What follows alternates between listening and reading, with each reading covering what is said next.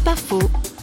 Comment continuer d'exister quand on a perdu un très proche, Sarah Garcia, dont le mari Ludovic a été emporté par la maladie de Charcot? On a l'impression qu'on est aspiré en fait. C'est tout noir, il n'y a plus d'espoir, plus rien. Et c'est là qu'on a le choix et c'est là qu'on peut quand même choisir la vie, même si humainement tout est obscur. On peut quand même choisir la vie. Et puis petit à petit, euh, de manière assez extraordinaire, eh bien cette paix euh, qui m'a envahi, je pense qu'il a envahi aussi Ludovic et qui est resté toujours.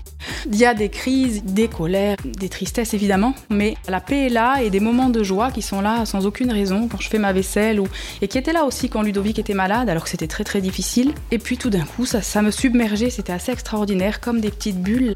Et ça pouvait venir de nulle part ailleurs parce qu'il n'y avait rien qui était drôle. Je crois que c'est un cadeau, hein, vraiment, parce que c'est pas possible autrement.